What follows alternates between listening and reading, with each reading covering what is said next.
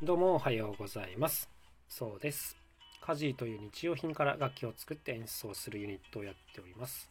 さて、今回は前回に引き続き、スタジオジブリの歴史ということでお届けしたいと思います。えー前回の放送まだ聞いていない方はそちらからぜひ聞いてみてください。えー今回からもののけ姫以降の話になるんですが、その前にですね、ジブリの宣伝戦略という項目がありまして、まあ、ここも興味深いんで取り上げておきます。スタジオジブリの特色は内容的な評価と工業的な成功を両立させている点にあります。本当その通りですよね。はい、そして3つポイントが挙げられていて、まず1つ目のポイント、これ当然のことですが作品の完成度の高さですね。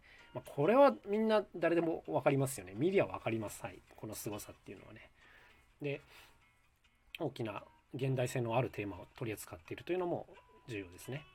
そして2つ目のポイントが過去に積み上げてきた実績です。ジブリ作品といっても全てが工業的に大成功してきたわけではありません。はい。要するに魔女の宅急便がヒットする前に隣のトトロがあったっていうのがすごく重要っていう話ですね。こういうのを聞くとやっぱり積み上げるっていうのもヒットに関する重要な要素だなっていうのはよくわかります。そして3番目のポイント。これが確たる方針で展開される大規模な宣伝です。日本においてはすでに映画は娯楽の中心ではありません。平均すると日本人1人が年間1本しか映画を見ていない計算になります。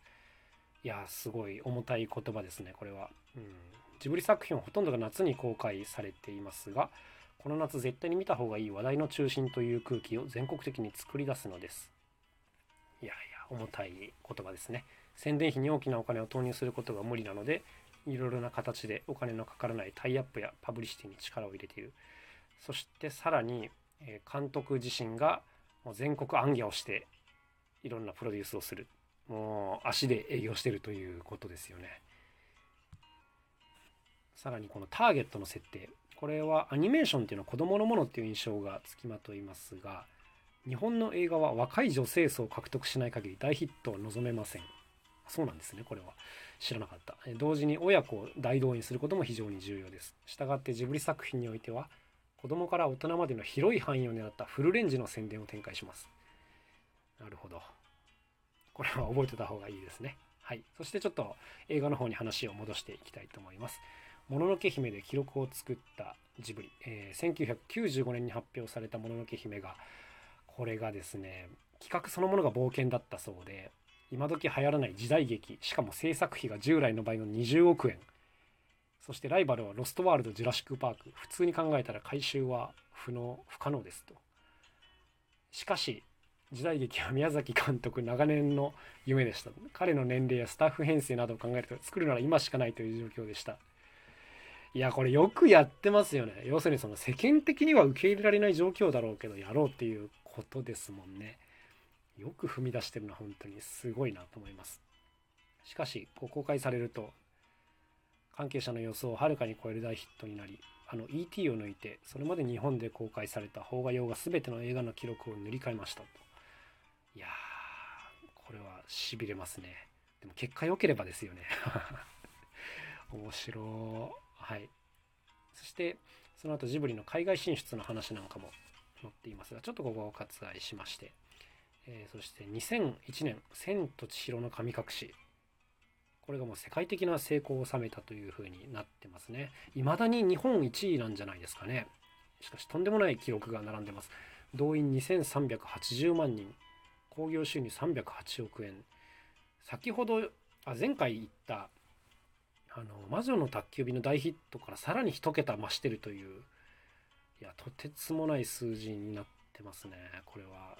映画もだから2380万人一体どれだけの人がリピーターで見に行ったんだろうかっていう感じですよね。いやー素晴らしい、うん、でこれがもう世界的な大ヒットになりもう世界をこう巻き込む日本のコンテンツビジネスの機種というふうに 扱われ始めたと。で結構戸惑っていたんだけれども、まあ、スタジオとしてはアニメを作っていくだけだというふうなことが書いてありますね。はい、そして同時期に、えー三鷹の森ジブリ美術館が誕生します。なんと映画を作りながら宮崎監督が同時並行で作ってたらしいですね。どんだけ仕事するんだっていう感じですね。働きますね。そして「えー千と千尋の神隠し」の翌年からさまざまな挑戦がまた始まりますと、えーこの高畑宮崎両監督以外の方がどんどん監督に挑戦していくということですね、えー森田博之さんの、えー猫の恩返し」えー百瀬義行さんの「ギブリーズエピソード2」こういったさまざまな方が監督にチャレンジし始める。そして2004年には、えーハウルの動く城」ですね。これもまたとんでもない大ヒットになり「もののけ姫」を抜いて「えー千と千尋の神隠し」に次いで2位になるということですね。いやーすごい。ただしこの時は宣伝戦略を大きく変えたということがありますね。宣伝をしない宣伝をしたと。その時は洋画の宣伝などは事前にほとんどの情報を CM とか紹介記事で見せてしまっていることで観客は事前に見てしまったような気分になり映画館に足を運ばなくなったのではないかと考えたからです。なるほど。これ今から15年ぐらい前の話なんですけどまあこれは当時あったかもしれないですね。わざわざ見に行かなくても内容はわかるよみたいな。ただしこれ現代ではまた価値観が逆転してて大体こう人間って内容が分かっているものに対して答え合わせをしに行くということが最近はまた言われているようになってるような気もします。はい、そして2005年「えーゲド戦記」で宮崎吾郎監督のデビュー、えーこれもヒットしてるみたいですね素晴らしい。はい、そして今度は「崖の上のポニョ」ですね。まあこれもまた素晴らしいヒットになっています。そしてさらにこの後若手監督を再び起用して、えー仮暮らしのアリエッティですね。はい、そして国立小坂から、はいえー先の作品が米林監督で後半が、えー宮崎吾郎監督ですね。はい、そして2013年には宮崎駿作品「風立ちぬ」そして高畑勲作品「かぐや姫の物語」両方ともまたこれも大変にヒットしているという感じですね。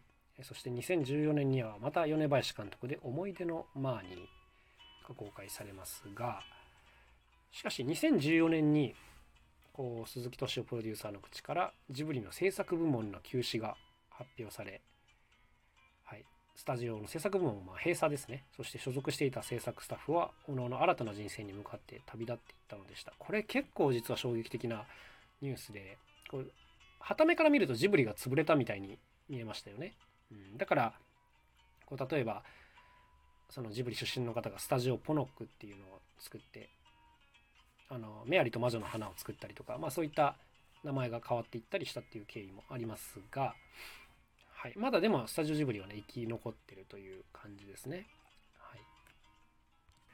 えーそして何度も何度もあの引退宣言をしている宮崎駿監督が、え再びこう引退撤回をしたとこれが、えー2017年頃なんですかね。はい。その理由は作るに値する題材を見出したからという楽しみですね。はい。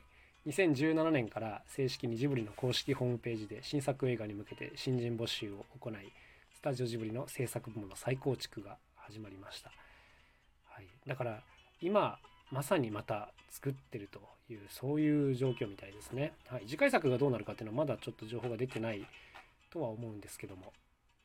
はい。そんな 今なおヒヤヒヤの運営をしているスタジオジブリですね。あの、もっとこういう裏側を見せた方が面白いんじゃないかなと個人的には思いますけどね。あの、なんか安定していい作品が届けられてくるんで、みんななんか思わず大丈夫なんかなって思っちゃいがちですけど、いやいや、そんなことは全然ないんだよっていうのが、もう本当によくわかります。面白いんで、これぜひね、皆さん調べて記事読んでいただきたいなと思いますね。